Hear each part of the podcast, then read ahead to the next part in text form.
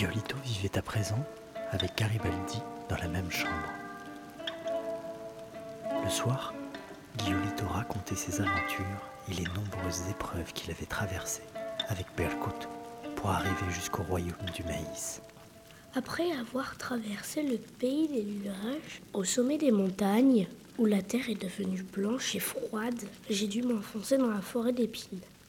T'as vu des gens Non, par contre j'ai eu la frousse de ma vie. Tu sais, il y avait tellement d'épines en haut des arbres que Berkout ne pouvait plus s'envoler.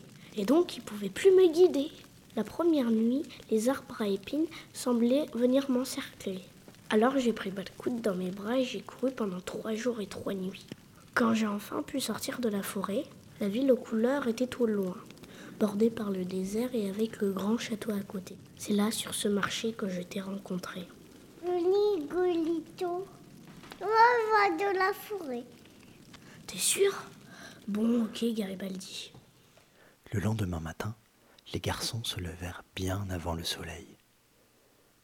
Et pour préparer leurs affaires, ils fourraient dans leur besace de l'eau, des fruits secs, du riz, une boîte d'allumettes, un peu d'essence et un peu de viande sèche pour leurs animaux.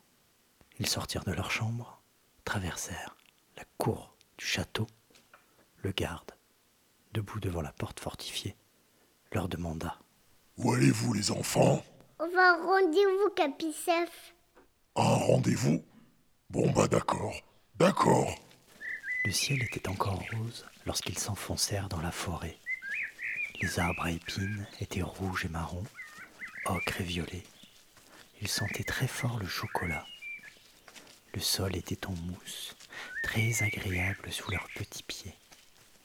Giolito avait raison. Impossible pour Berkut de passer à travers la canopée, tellement les épines étaient touffues.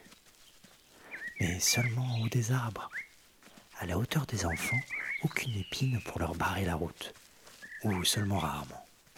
Heureusement, car ces épines ressemblaient à des lames de couteau, fortement aiguisées et coupantes. Si nous continuons trop dans ce sens, nous ne pourrons plus revenir au château du roi Maïs avant la nuit. D'accord, Golito.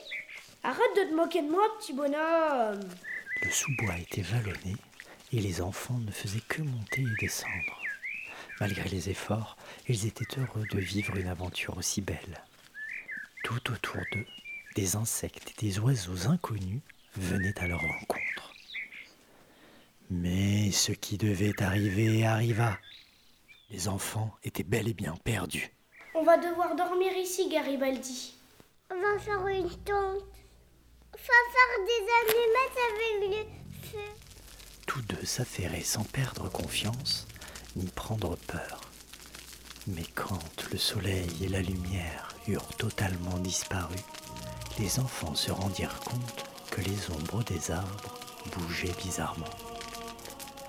C'est alors qu'ils entendirent chanter les ombres. Giolito éteint le feu et se cacha en prenant les animaux et Garibaldi sous ses bras. Autour d'eux, les ombres dansaient et entouraient les enfants en se rapprochant. Ça m'a fait peur. Une ombre se détacha et s'approcha des enfants. Ok, ils sont Elle parle le langage de l'Ouest. Estamos perdidos. Ah, je vois, vous êtes perdus. Suivez-moi, les enfants. Les ombres se chargeront de vos bagages. Au fait, je suis la sorcière des ombres. La sorcière des ombres. Ils sont à vous, ces animaux mignons. Ils doivent être heureux d'être dans la forêt. Oui, ils ont passé la journée à courir autour de nous. Je vous emmène dormir dans ma masure. Vous ne pouvez pas dormir dehors. Mazur, C'est comme une vieille cabane. Ça donne pas calane. Tandis qu'ils marchaient auprès d'elle, la sorcière des ombres leur raconta l'ancien temps, quand il pleuvait encore. C'est les maîtres de l'eau qui vivent au pays des nuages qui ont arrêté la pluie. Ils n'aiment pas le royaume du maïs, Pourquoi? Car la famille du roi maïs a fait bien du mal à la planète. Ils l'ont polluée, détruite, exploitée. Alors plus d'eau pour personne. Fini la pluie. Mais c'est les enfants qui cultivent l'eau aujourd'hui. C'est injuste. Tu as raison, mon grand. Il faut que quelqu'un aille là-haut pour leur dire. Et j'ai ma petite idée sur qui pourrait vous aider. Par qui? Par les géants, pardi Pourquoi riez-vous, les enfants? Vous n'avez jamais entendu parler des géants? Si, mais on n'y croit pas. Ah non, tu crois pas. La discussion continua pendant le temps que dura le chemin jusqu'à la masure de la sorcière. Derrière eux, toute la nuit semblait les suivre. Dans la masure de la sorcière, tout était coloré. Le sol était recouvert de tapis et de coussins, tous plus colorés les uns que les autres. Même les marches de l'escalier n'avaient pas la même couleur. Le feu crépitait sous une casserole en fonte, noire de suie. Qu'est-ce que ça sur le sou J'ai fait une soupe aux choux avec du lard. J'adore le sou et le lard. Prenez des forces, mes enfants. Dormez paisiblement. Demain, vous appellerez les géants. Comment on doit faire? On doit crier? Non, je vous accompagnerai dans une grande clairière et vous allumerez trois feux. Trois feux? Quoi fait Oui, c'est le signal.